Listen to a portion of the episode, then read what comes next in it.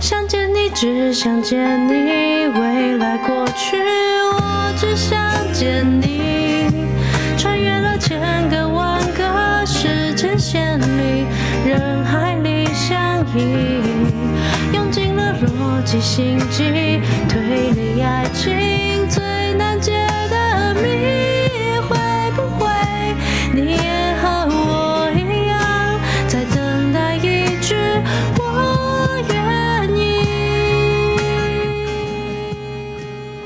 各位听众朋友，大家好，欢迎回到为你点歌。刚刚大家所听到的是 KP 所演唱的八三幺的《想见你，想见你，想见你》。你看，听这个歌名就知道有多想见。这首歌是当时一个知名的同名偶像剧《想见你》的主题曲，由 V 所点播。点播者用的昵称很特别，是英文字母的 V，然后后面加上两只小毛毛虫，是一个很可爱的点播者。然后我们很久没有收到这种很甜蜜的点播，几乎每个星期都是那种很悲惨啊，我爱人爱不到啊，放手放不掉啊。可是这一次的点播真的是让人觉得心暖暖的，然后有一种哎呀，我是他戴墨镜的感觉。那我们来一起听听由 V 所点播的内容。嗨，海苔兄你好，最近在网络交友软体上认识了一个女生，她离过婚，有小孩，起初。单纯只是想要跟他聊聊天，也交换了赖跟照片。一开始觉得他很辛苦，要一个人带小朋友。聊到后来，我自己却不经意爱上他。我们每天会互相道早安，分享生活的事情，甚至到会担心他工作的问题，担心到会让自己心情不好的状态。他也知道我对他的关心、担心，我们的互动都很好。但我还没有勇气跟他直说。现阶段好像似有似无的暧昧，确实耐人寻味，也令人着迷。也许就像歌曲最后那一句：“会不会你也跟我一样，在等一句我愿意？”喜欢一个人真的能够不顾一切吗？但我自己却是很喜欢他甜美的笑容、傻傻的态度。现在可能连空气都是甜的。我想知道最后的答案是什么，不论是好是坏，我都愿意承担。这是来自 V 的点播信件。其实我看了之后觉得好窝心哦，就是很甜蜜的一种感觉。然后也想起自己在年轻的时候的几段初恋。虽然我猜 V 可能已经也有一定的年纪了，毕竟出社会工作，可是能够再次体验到这种跟一个人相恋的感觉，真的很棒。我印象最深刻的一段感情是我在大学的时候，其实也没做什么厉害的事啊，就是两个人呢一起骑着机车到猫空的山上，然后我不知道为什么哈，那个山旁边有一个小溪，然后我们就是两个人把鞋子脱掉，在那个溪里面踩那个水，一边踩着水，然后一边把水举起来泼对方，有没有很像那种偶像剧的情节？如果你仔细去看那些浪漫的偶像剧，你会发现那些有趣的桥段，甚至是很多欢乐的部分，其实想想还蛮幼稚的。那为什么会这样啊？其实跟另外一个人在一起，其中一个很特别的地方在于，它会让你有机会变成关系当中的小孩。你们两个都可以像孩子一样天真的玩乐，然后做小时候才能够做的那些事情，而且不会被责骂。所以其实某种程度上是一种。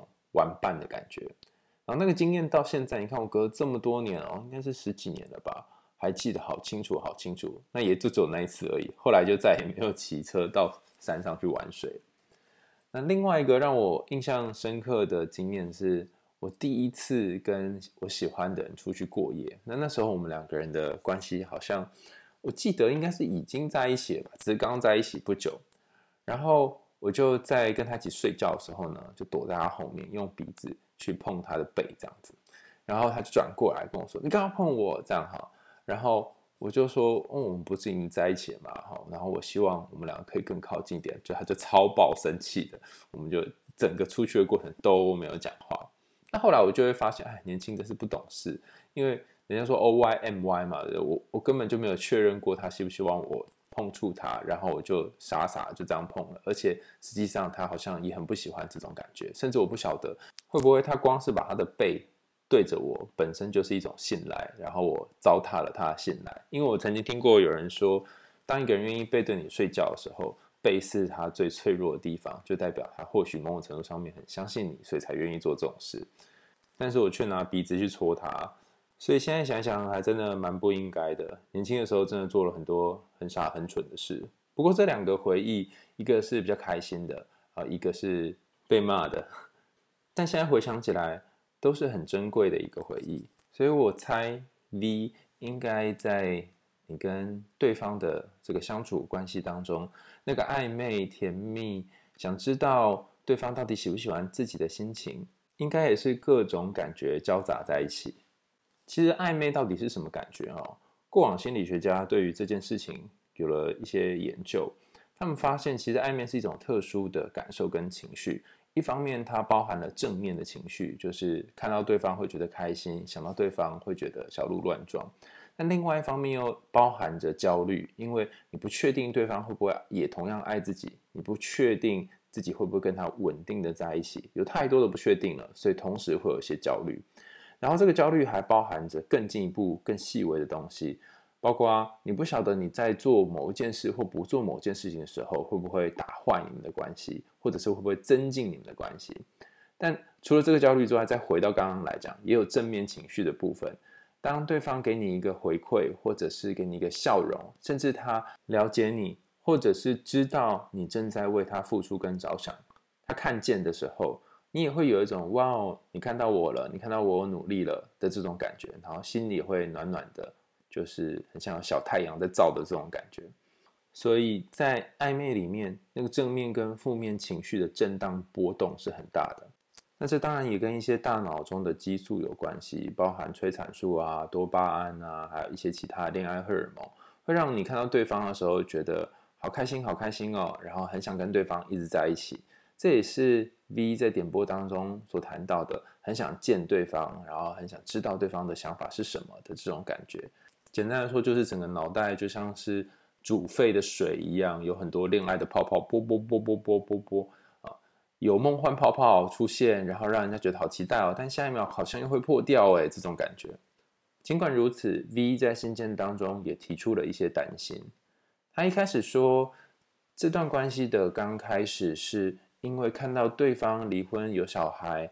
然后需要带小孩，整个过程非常的辛苦，所以他是采取一种关心，然后陪伴，跟他聊天的这种感觉，然后不经意的爱上对方。我想跟大家分享一件事哈，这个研究是有关于付出跟被付出的研究。我不确定之前有没有跟大家聊过哈，有一个研究者想知道说，到底是努力爱别人的，就是付出爱这个人比较爱对方，还是？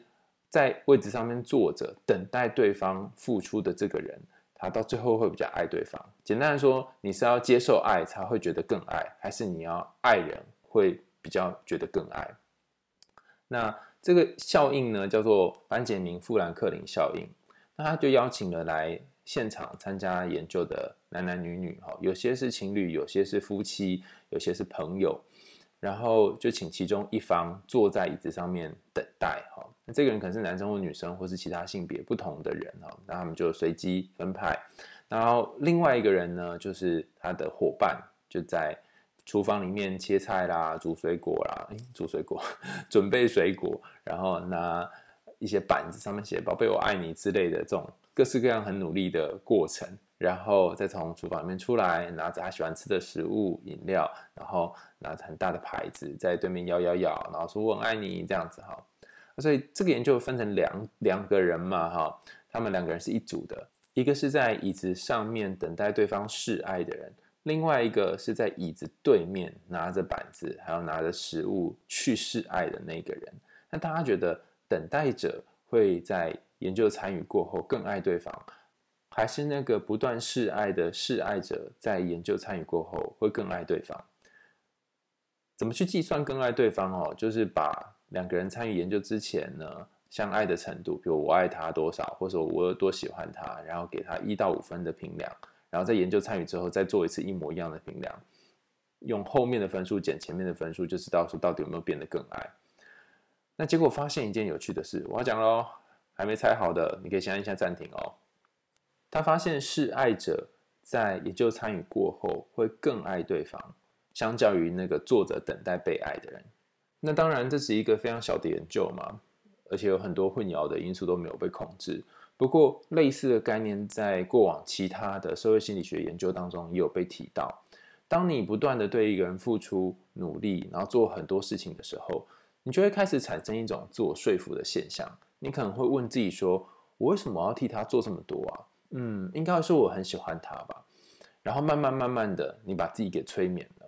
那这并不是说 V 对对方的喜欢是假的哈，而是可能有些时候你不断的付出、不断的努力的过程当中，你也要想想看，你会不会活在一个泡泡当中？那这个泡泡是你以为自己很喜欢他，或者是你以为他好像也可能了解你的心意的泡泡当中。那这里又在提另外一个有趣的研究哈，这个研究呢是在做这个 fMRI，就是大脑造影的研究。它透过一些很特别的方法哈，那我就不细述这些方法了。那我在讲研究结果之前呢，想要先让大家猜猜这个谜题。我想问说，现在有两个选项哈，第一个选项是你觉得他很了解你，就是你在意的这个人很了解你。第二个选项是。你觉得自己非常了解对方，你认为这两个状况哪一个跟你喜欢对方有关？准备好了吗？我要讲答案喽。大家直觉上面可能会觉得说，哦，应该是我觉得他很了解我，我就会更爱他吧。但在这个研究当中发现一件事情，大脑当中有一个脑区是用来感觉我去同理对方的一个脑区，哈。那它可能跟镜像神经元啊，或其他的一些部分是有关联的。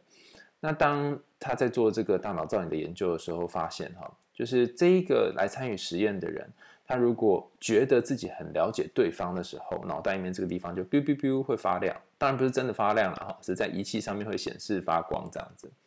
就是他觉得他很了解对方的时候。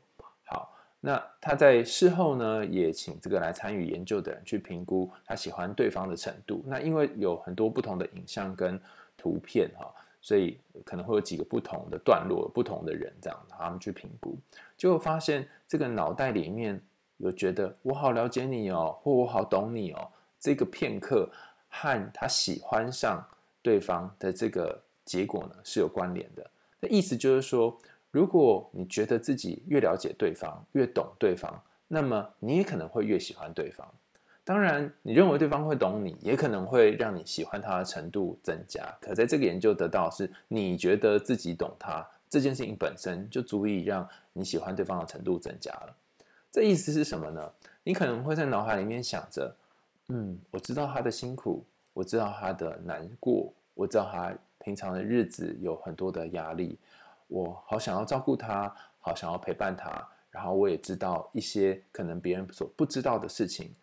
那在这个过程当中，你会获得一种感觉，就是我是特别的，我特别能够同理他，我特别能够感受他。那因为这个特别感觉是不容易出现的，所以你就会渐渐渐渐增加喜欢他的这种幅度，然后觉得哇，我应该是蛮喜欢他的吧，不然怎么会这么懂他呢？所以它有一点像是你自己把你和他的距离拉近了，但是还没有考量其他的因素。好，那我们来看看 V 在信件里面虽然提供的讯息内容很少哈，所谈到的和对方的互动。他说每天会互道早安，分享日常生活当中的各种大小事情。我不确定大家在人生当中有没有过这种和一个人互道早安晚安的这种经验哈。通常你会和谁道早安晚安呢？很少会有这种人嘛，哈，表示这个人他一定是得要参与你每天的生活。当然是那种如果丢在群组里面的早晚安就是另外一回事了，哈。就到了一个岁数之后，可能大家就会开始做这种事。但你特别跟某一个人讲早晚安，表示你在睡前暂时离开这个世界的时候，你会想到他，然后早上起来第一个也会想到他。所以早安晚安，重点并不是在安这件事，重点是在你想起对方这个人。不过这里我觉得有一件事情可能你要放在心里哈，是你主动传讯息跟他说早安晚安吗？还是对方会传给你呢？或者是你们两个人会互相传来传去呢？甚至在你没有找对方的时候，对方会找你吗？还是一直以来都是你单方面的去找对方呢？我觉得像这些细节的互动状态，可能也要进一步的评估清楚，你才知道说，哎，他是不是同等也在意你，或者是只是你的一厢情愿而已。那后来 V 又谈到说，他一开始只是分享日常生活的事情，不过到后来会开始担心他工作的问题，然后甚至也会担心到自己心情不好的状态。有些人听到这段可能会觉得好特别哦，怎么会担心对方，担心到自己心情不好呢？然后想到我之前看过一个研究，哈，叫做 negative synchronization，叫做负面同步化。这个意思是什么呢？他说，当你跟一个人在一起，或是你喜欢这个人的时候，当他心情不好，就你喜欢的这个人心情不好，你有可能会跟他一起进入到这个心情不好的状态当中，所以我们称作负面同步化。本来你心情很好的，但是你跟他一起进入心情不好，哎，这其实很伟大，大家知道吗？因为你其实可以继续维持你心情好的状态，可是你会为了他进入这个心情不好。那后面的研究就是想知道说，为什么我们明明现在状况很好，或者是很开心，那却要让自己进入这心情不好的状态呢？其实有一个原因哈，因为比起心情好，我们更在意有人可以跟自己一起的这种感觉。所以当你进入了这个和他一起感觉不好的时候，其实这种陪伴感、这种连接感，反而是你很需要的。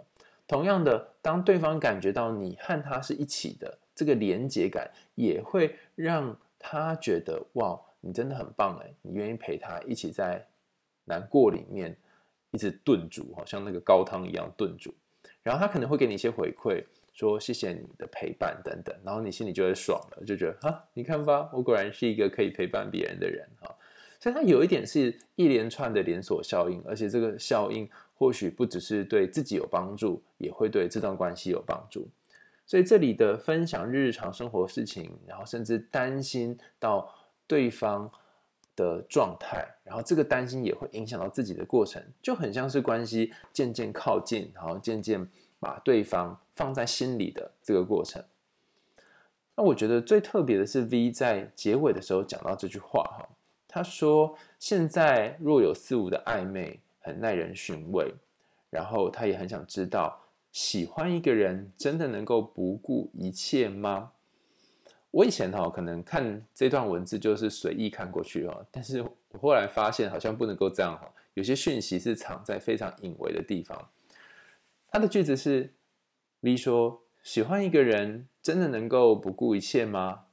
但我自己却是很喜欢他甜美的笑容、傻傻的态度。这段话有一个很特别的字，叫做“但”。大家刚有听到这个字吗？但我自己却是很喜欢。大家想想，什么样的情况下你会说一个“但”，表示你后面要说的事情和前面说的事情是相反的，或者是补充说明前面的事情。比方说，我很想吃你送来的蛋糕，但我现在已经很饱了。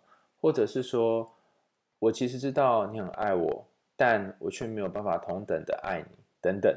所以后面那个句子通常是为了否定前面的句子。那我们再回来看这个句子哦，他说：“喜欢一个人真的能够不顾一切吗？”它是一个问句，不太确定可不可以不顾一切。后面出现一个句子是：“但我自己确实很喜欢他甜美的笑容。”好哦，所以后面的句子可能是一个喜欢然后在意的部分。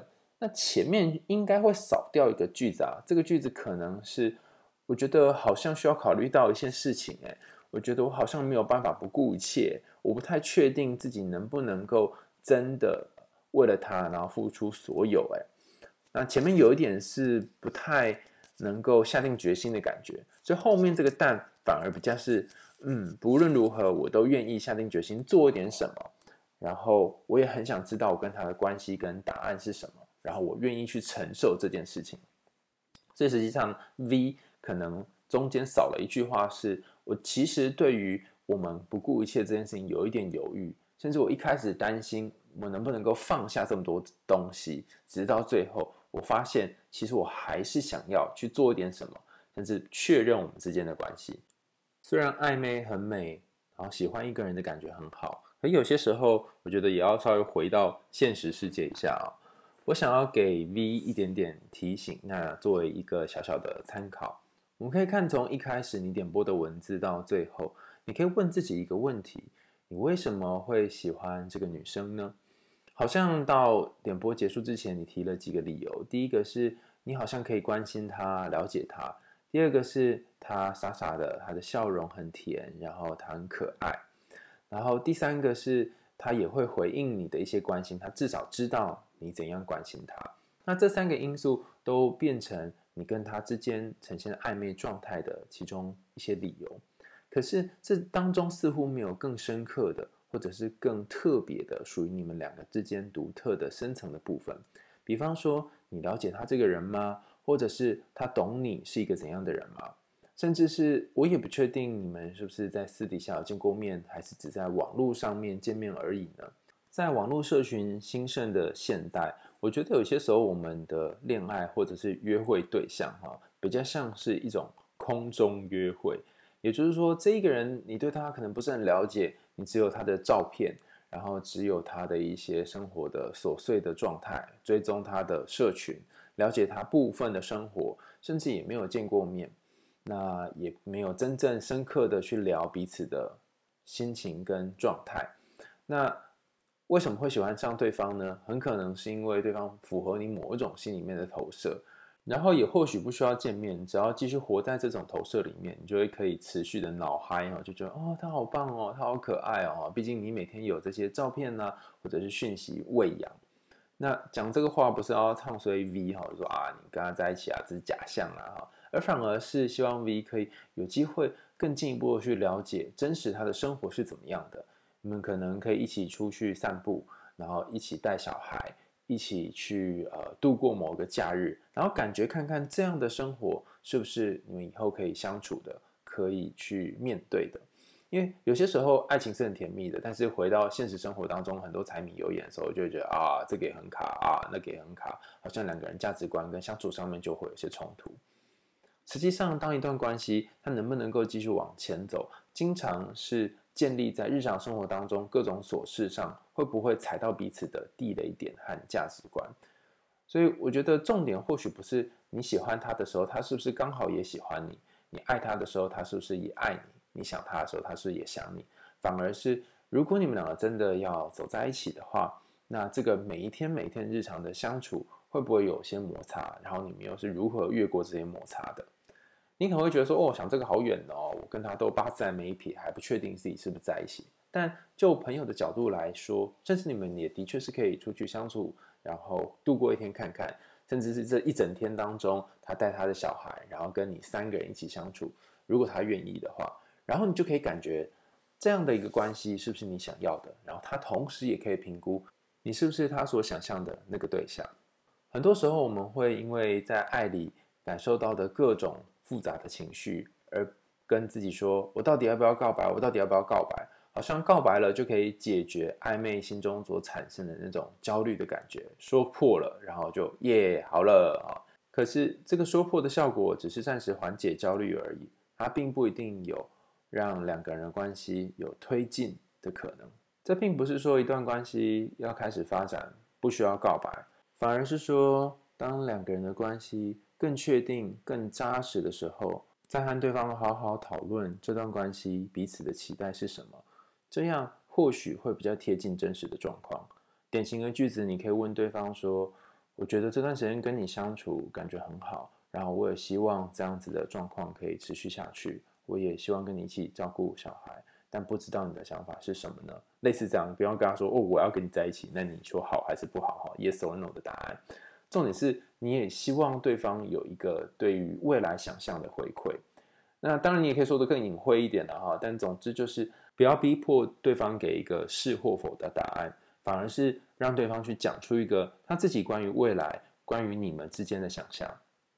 那如果对方的想象里面没有你，那答案也就很明显了。如果对方想象当中有你，也要去进一步的讨论跟考量，那个你的角色会是什么？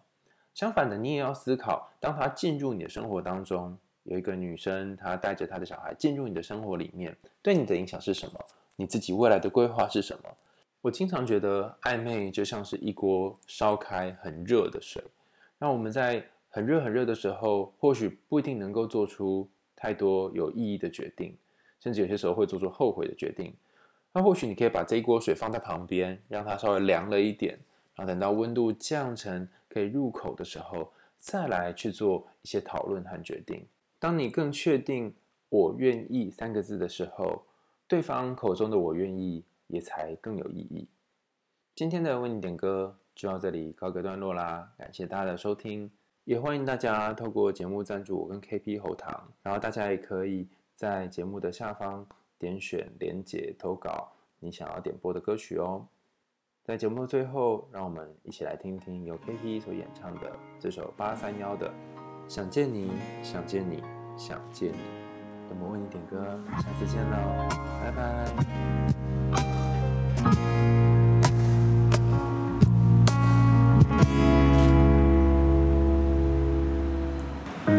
当爱情遗落成遗迹。用相信刻画成回忆，想念几个世纪才是刻骨铭心。能回到冰河时期，多想把你抱进处里，你的笑多疗愈，让人生也苏醒。失去你的风景，像座废墟，像失落文明。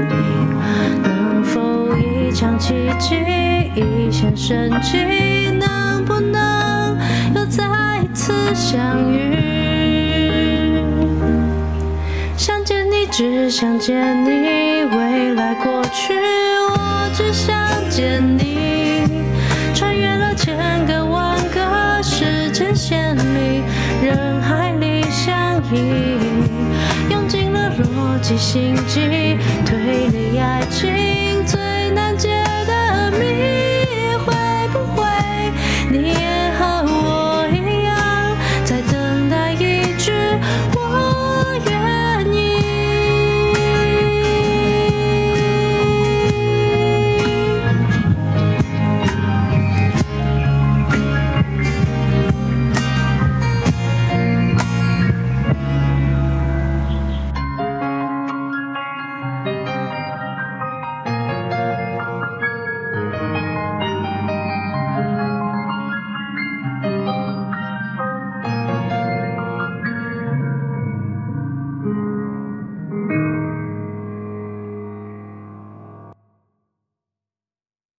想见你，只想见你，未来过去，我只想见你。穿越了千个万个时间线里，人海里相依，用尽了逻辑心机推理爱情最难解的谜，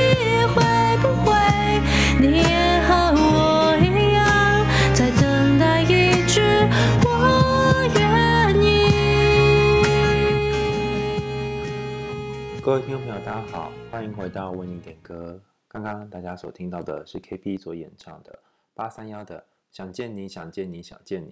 你看，听这个歌名就知道有多想见。这首歌是当时一个知名的同名偶像剧《想见你》的主题曲，由 V 所点播。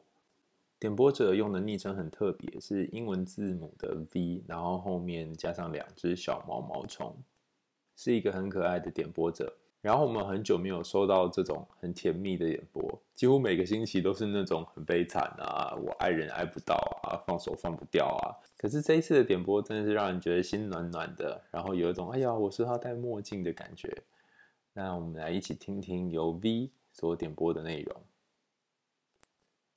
嗨，海苔熊你好，最近在网络交友软体上认识了一个女生，她离过婚，有小孩，起初。单纯只是想要跟他聊聊天，也交换了赖跟照片。一开始觉得他很辛苦，要一个人带小朋友。聊到后来，我自己却不经意爱上他。我们每天会互相道早安，分享生活的事情，甚至到会担心他工作的问题，担心到会让自己心情不好的状态。他也知道我对他的关心、担心，我们的互动都很好。但我还没有勇气跟他直说。现阶段好像似有似无的暧昧，确实耐人寻味，也令人着迷。也许就像歌曲最后那一句，会不会你也跟我一样，再等一句“我愿意”？喜欢一个人真的能够不顾一切吗？但我自己却是很喜欢他甜美的笑容、傻傻的态度。现在可能连空气都是甜的。我想知道最后的答案是什么，不论是好是坏，我都愿意承担。这是来自 V 的点播信件。其实我看了之后觉得好窝心哦，就是很甜蜜的一种感觉。然后。也想起自己在年轻的时候的几段初恋，虽然我猜 V 可能已经也有一定的年纪了，毕竟出社会工作，可是能够再次体验到这种跟一个人相恋的感觉，真的很棒。我印象最深刻的一段感情是我在大学的时候，其实也没做什么厉害的事啊，就是两个人呢一起骑着机车到猫空的山上，然后。我不知道为什么哈，那个山旁边有一个小溪，然后我们就是两个人把鞋子脱掉，在那个溪里面踩那个水，一边踩着水，然后一边把水举起来泼对方，有没有很像那种偶像剧的情节？如果你仔细去看那些浪漫的偶像剧，你会发现那些有趣的桥段，甚至是很多欢乐的部分，其实想想还蛮幼稚的。那为什么会这样啊？其实跟另外一个人在一起，其中一个很。特别的地方在于，它会让你有机会变成关系当中的小孩，你们两个都可以像孩子一样天真的玩乐，然后做小时候才能够做的那些事情，而且不会被责骂。所以其实某种程度上是一种玩伴的感觉。然后那个经验到现在，你看我隔了这么多年哦，应该是十几年了吧，还记得好清楚，好清楚。那也就只有那一次而已，后来就再也没有骑车到山上去玩水。那另外一个让我印象深刻的经验是。我第一次跟我喜欢的人出去过夜，那那时候我们两个人的关系好像，我记得应该是已经在一起了吧，只是刚在一起不久。然后我就在跟他一起睡觉的时候呢，就躲在他后面，用鼻子去碰他的背这样子。然后他就转过来跟我说：“你干嘛碰我？”这样哈。然后我就说：“哦，我们不是已经在一起了嘛？哈。”然后我希望我们两个可以更靠近一点，就他就超爆生气的，我们就整个出去的过程都没有讲话。那后来我就会发现，哎，年轻的是不懂事，因为人家说 O Y M Y 嘛，我我根本就没有确认过他希不希望我碰触他，然后我就傻傻就这样碰了，而且实际上他好像也很不喜欢这种感觉，甚至我不晓得会不会他光是把他的背对着我，本身就是一种信赖，然后我糟蹋了他的信赖，因为我曾经听过有人说，当一个人愿意背对你睡觉的时候。背是他最脆弱的地方，就代表他或许某种程度上面很相信你，所以才愿意做这种事。但是我却拿鼻子去戳他，所以现在想想还真的蛮不应该的。年轻的时候真的做了很多很傻很蠢的事。不过这两个回忆，一个是比较开心的啊，一个是被骂的。但现在回想起来，都是很珍贵的一个回忆。所以我猜 V 应该在。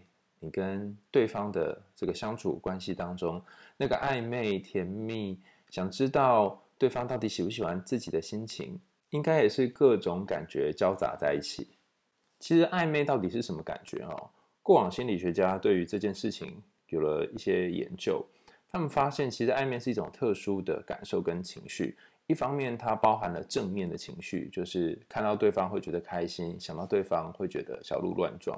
但另外一方面又包含着焦虑，因为你不确定对方会不会也同样爱自己，你不确定自己会不会跟他稳定的在一起，有太多的不确定了，所以同时会有些焦虑。然后这个焦虑还包含着更进一步、更细微的东西，包括你不晓得你在做某一件事或不做某件事情的时候，会不会打坏你们的关系，或者是会不会增进你们的关系。但除了这个焦虑之外，再回到刚刚来讲，也有正面情绪的部分。当对方给你一个回馈，或者是给你一个笑容，甚至他了解你，或者是知道你正在为他付出跟着想，他看见的时候，你也会有一种哇哦，你看到我了，你看到我努力了的这种感觉，然后心里会暖暖的，就是很像小太阳在照的这种感觉。所以在暧昧里面，那个正面跟负面情绪的震荡波动是很大的。那这当然也跟一些大脑中的激素有关系，包含催产素啊、多巴胺啊，还有一些其他恋爱荷尔蒙，会让你看到对方的时候觉得好开心、好开心哦，然后很想跟对方一直在一起。这也是 V 在点播当中所谈到的，很想见对方，然后很想知道对方的想法是什么的这种感觉。简单来说，就是整个脑袋就像是煮沸的水一样，有很多恋爱的泡泡，啵啵啵啵啵啵啵啊，有梦幻泡泡出现，然后让人家觉得好期待哦，但下一秒好像又会破掉哎，这种感觉。尽管如此，V 在信件当中也提出了一些担心。他一开始说，这段关系的刚开始是因为看到对方离婚有小孩，然后需要带小孩，整个过程非常的辛苦，所以他是采取一种关心，然后陪伴跟他聊天的这种感觉，然后不经意的爱上对方。我想跟大家分享一件事哈，这个研究是有关于付出跟被付出的研究，我不确定之前有没有跟大家聊过哈。有一个研究者想知道说，到底是努力爱别人的，就是付出爱这个人比较爱对方，还是在位置上面坐着等待对方付出的这个人，他到最后会比较爱对方？简单来说，你是要接受爱才会觉得更爱，还是你要爱人会比较觉得更爱？那这个效应呢，叫做班杰明·富兰克林效应。那他就邀请了来现场参加研究的。男男女女哈，有些是情侣，有些是夫妻，有些是朋友，然后就请其中一方坐在椅子上面等待。那这个人可能是男生或女生，或是其他性别不同的人哈。那他们就随机分派。然后另外一个人呢，就是他的伙伴，就在厨房里面切菜啦、煮水果啦，诶，煮水果，准备水果，然后拿一些板子上面写“宝贝，我爱你”之类的这种各式各样很努力的过程。然后再从厨房里面出来，拿着他喜欢吃的食物、饮料，然后拿着很大的牌子在对面摇摇摇，然后说“我很爱你”这样子哈。所以这个研究分成两两个人嘛哈，他们两个人是一组的，一个是在椅子上面等待对方示爱的人，另外一个是在椅子对面拿着板子还有拿着食物去示爱的那个人。那大家觉得等待者会在研究参与过后更爱对方？还是那个不断示爱的示爱者，在研究参与过后会更爱对方。怎么去计算更爱对方？哦，就是把两个人参与研究之前呢，相爱的程度，比如我爱他多少，或者我有多喜欢他，然后给他一到五分的评量，然后在研究参与之后再做一次一模一样的评量，用后面的分数减前面的分数，就知道说到底有没有变得更爱。那结果发现一件有趣的事，我要讲喽，还没猜好的，你可以先按一下暂停哦。他发现示爱者在研究参与过后会更爱对方，相较于那个坐着等待被爱的人。那当然这是一个非常小的研究嘛，而且有很多混淆的因素都没有被控制。不过类似的概念在过往其他的社会心理学研究当中也有被提到。当你不断的对一个人付出努力，然后做很多事情的时候，你就会开始产生一种自我说服的现象。你可能会问自己说：我为什么要替他做这么多啊？嗯，应该是我很喜欢他吧。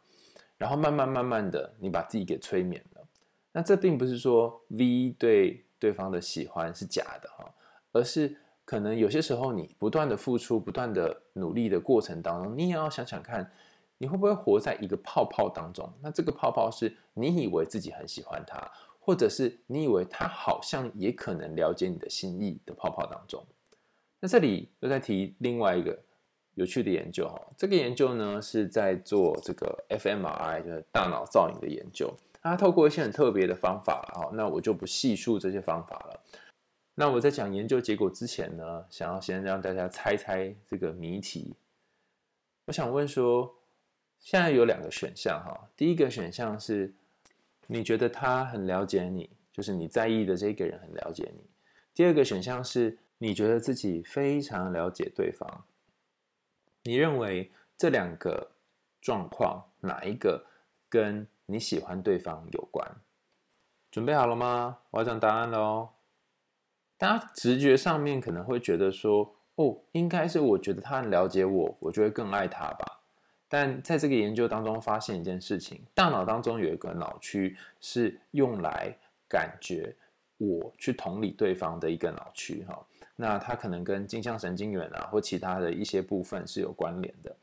那当他在做这个大脑造影的研究的时候，发现哈，就是这一个来参与实验的人，他如果觉得自己很了解对方的时候，脑袋里面这个地方就 biu biu biu 会发亮。当然不是真的发亮了哈，是在仪器上面会显示发光这样子。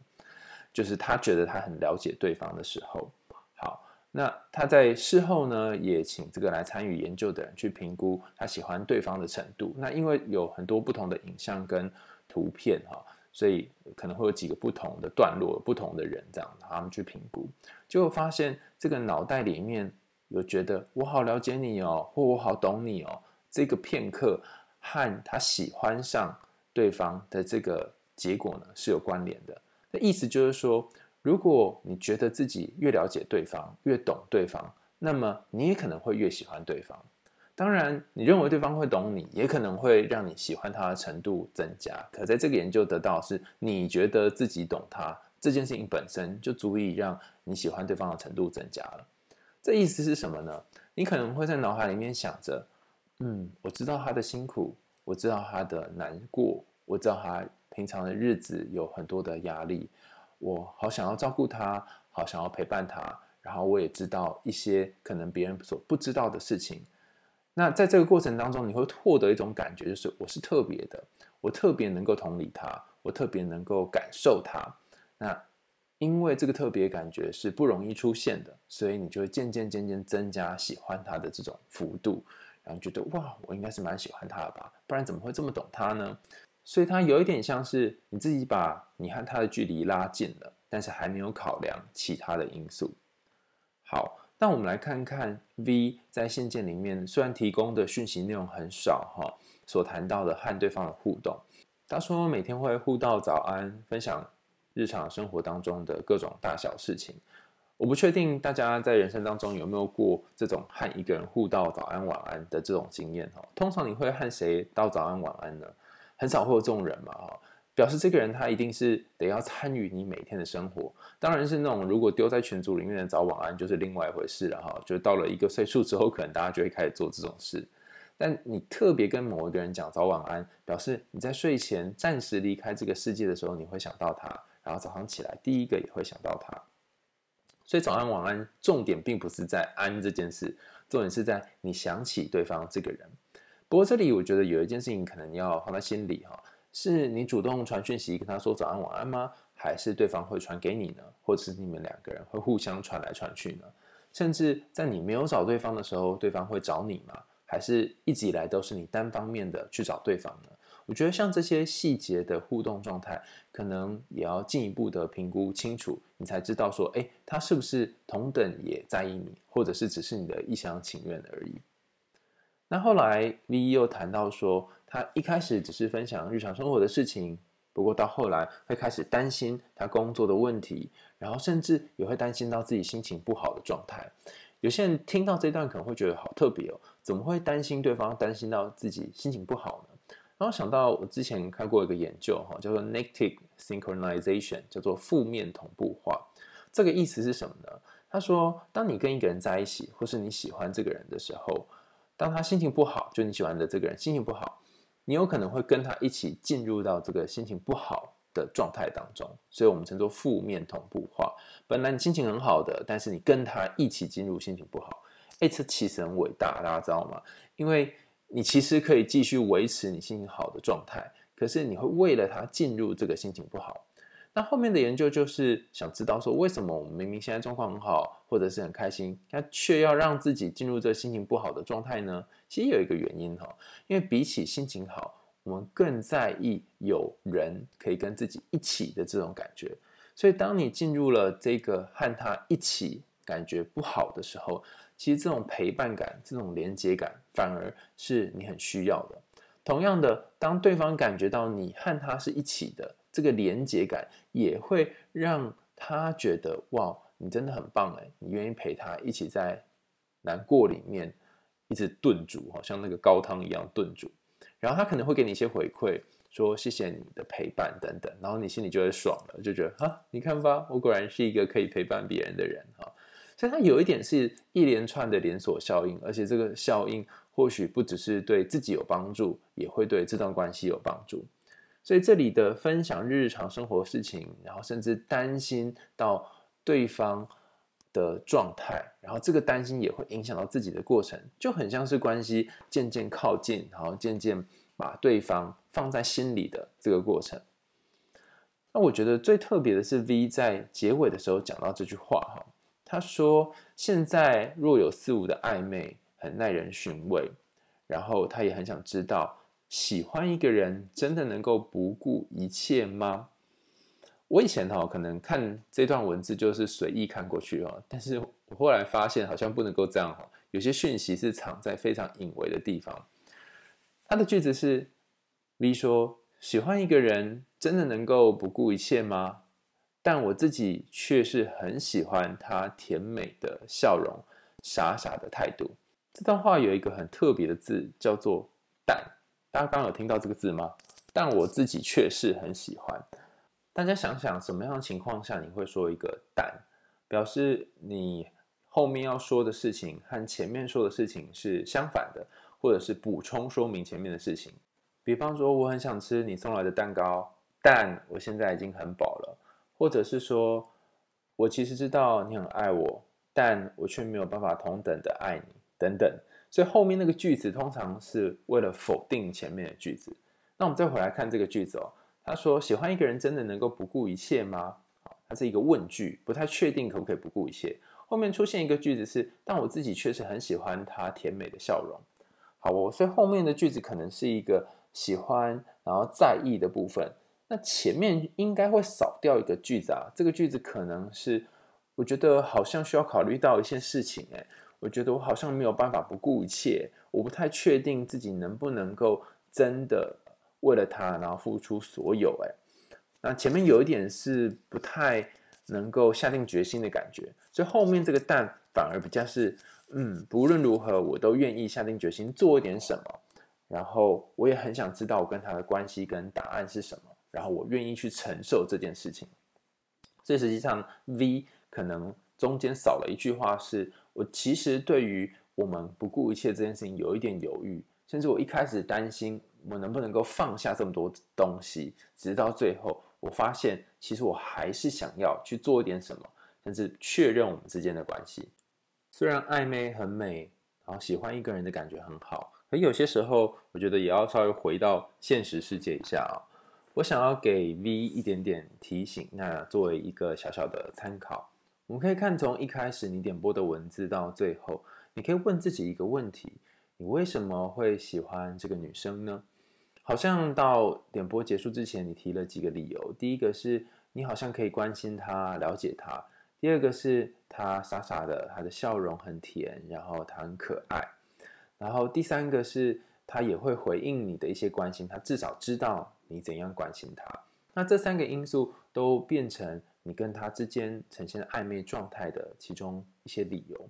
可是这当中似乎没有更深刻的，或者是更特别的，属于你们两个之间独特的深层的部分。比方说，你了解他这个人吗？或者是他懂你是一个怎样的人吗？甚至是我也不确定你们是不是在私底下有见过面，还是只在网络上面见面而已呢？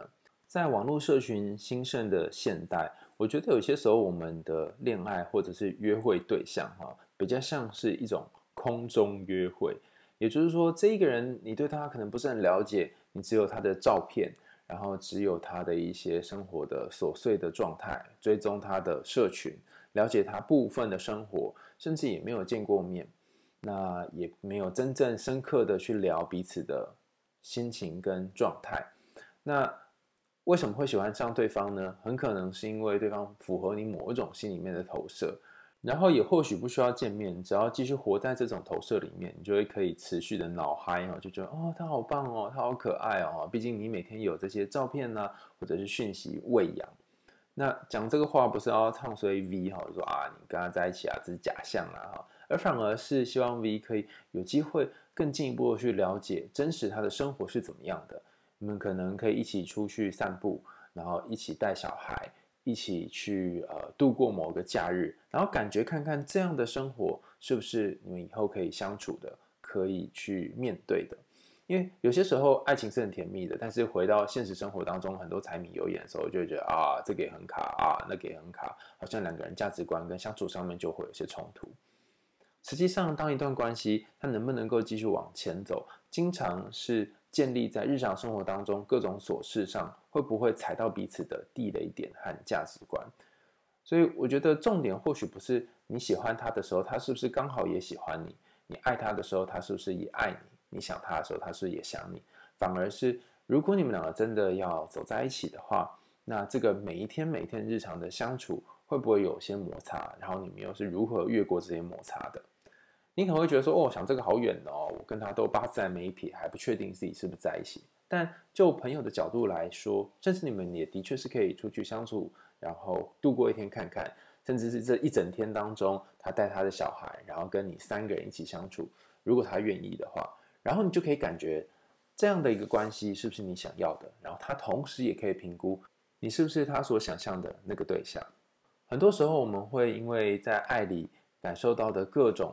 复杂的情绪，而跟自己说：“我到底要不要告白？我到底要不要告白？”好像告白了就可以解决暧昧心中所产生的那种焦虑的感觉。说破了，然后就耶，好了啊！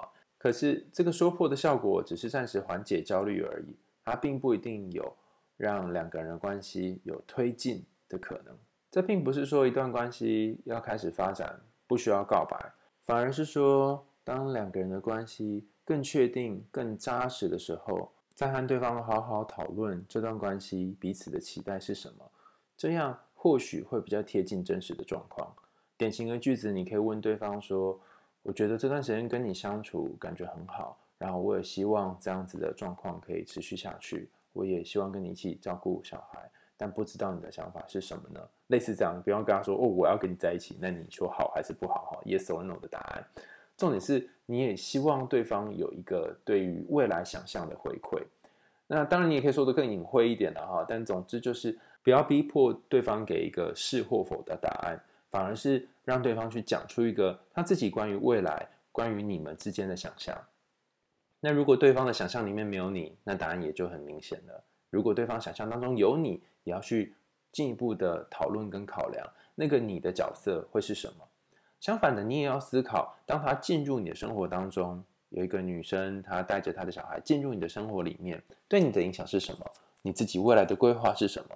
我经常觉得暧昧就像是一锅烧开很热的水，那我们在很热很热的时候，或许不一定能够做出太多有意义的决定，甚至有些时候会做出后悔的决定。那或许你可以把这一锅水放在旁边，让它稍微凉了一点，然后等到温度降成。可以入口的时候，再来去做一些讨论和决定。当你更确定“我愿意”三个字的时候，对方口中的“我愿意”也才更有意义。今天的为你点歌就到这里告个段落啦，感谢大家的收听，也欢迎大家透过节目赞助我跟 KP 喉糖，然后大家也可以在节目的下方点选连结投稿你想要点播的歌曲哦。在节目的最后，让我们一起来听听由 K T 所演唱的这首八三幺的《想见你，想见你，想见你》。我们为你点歌，下次见喽，拜拜。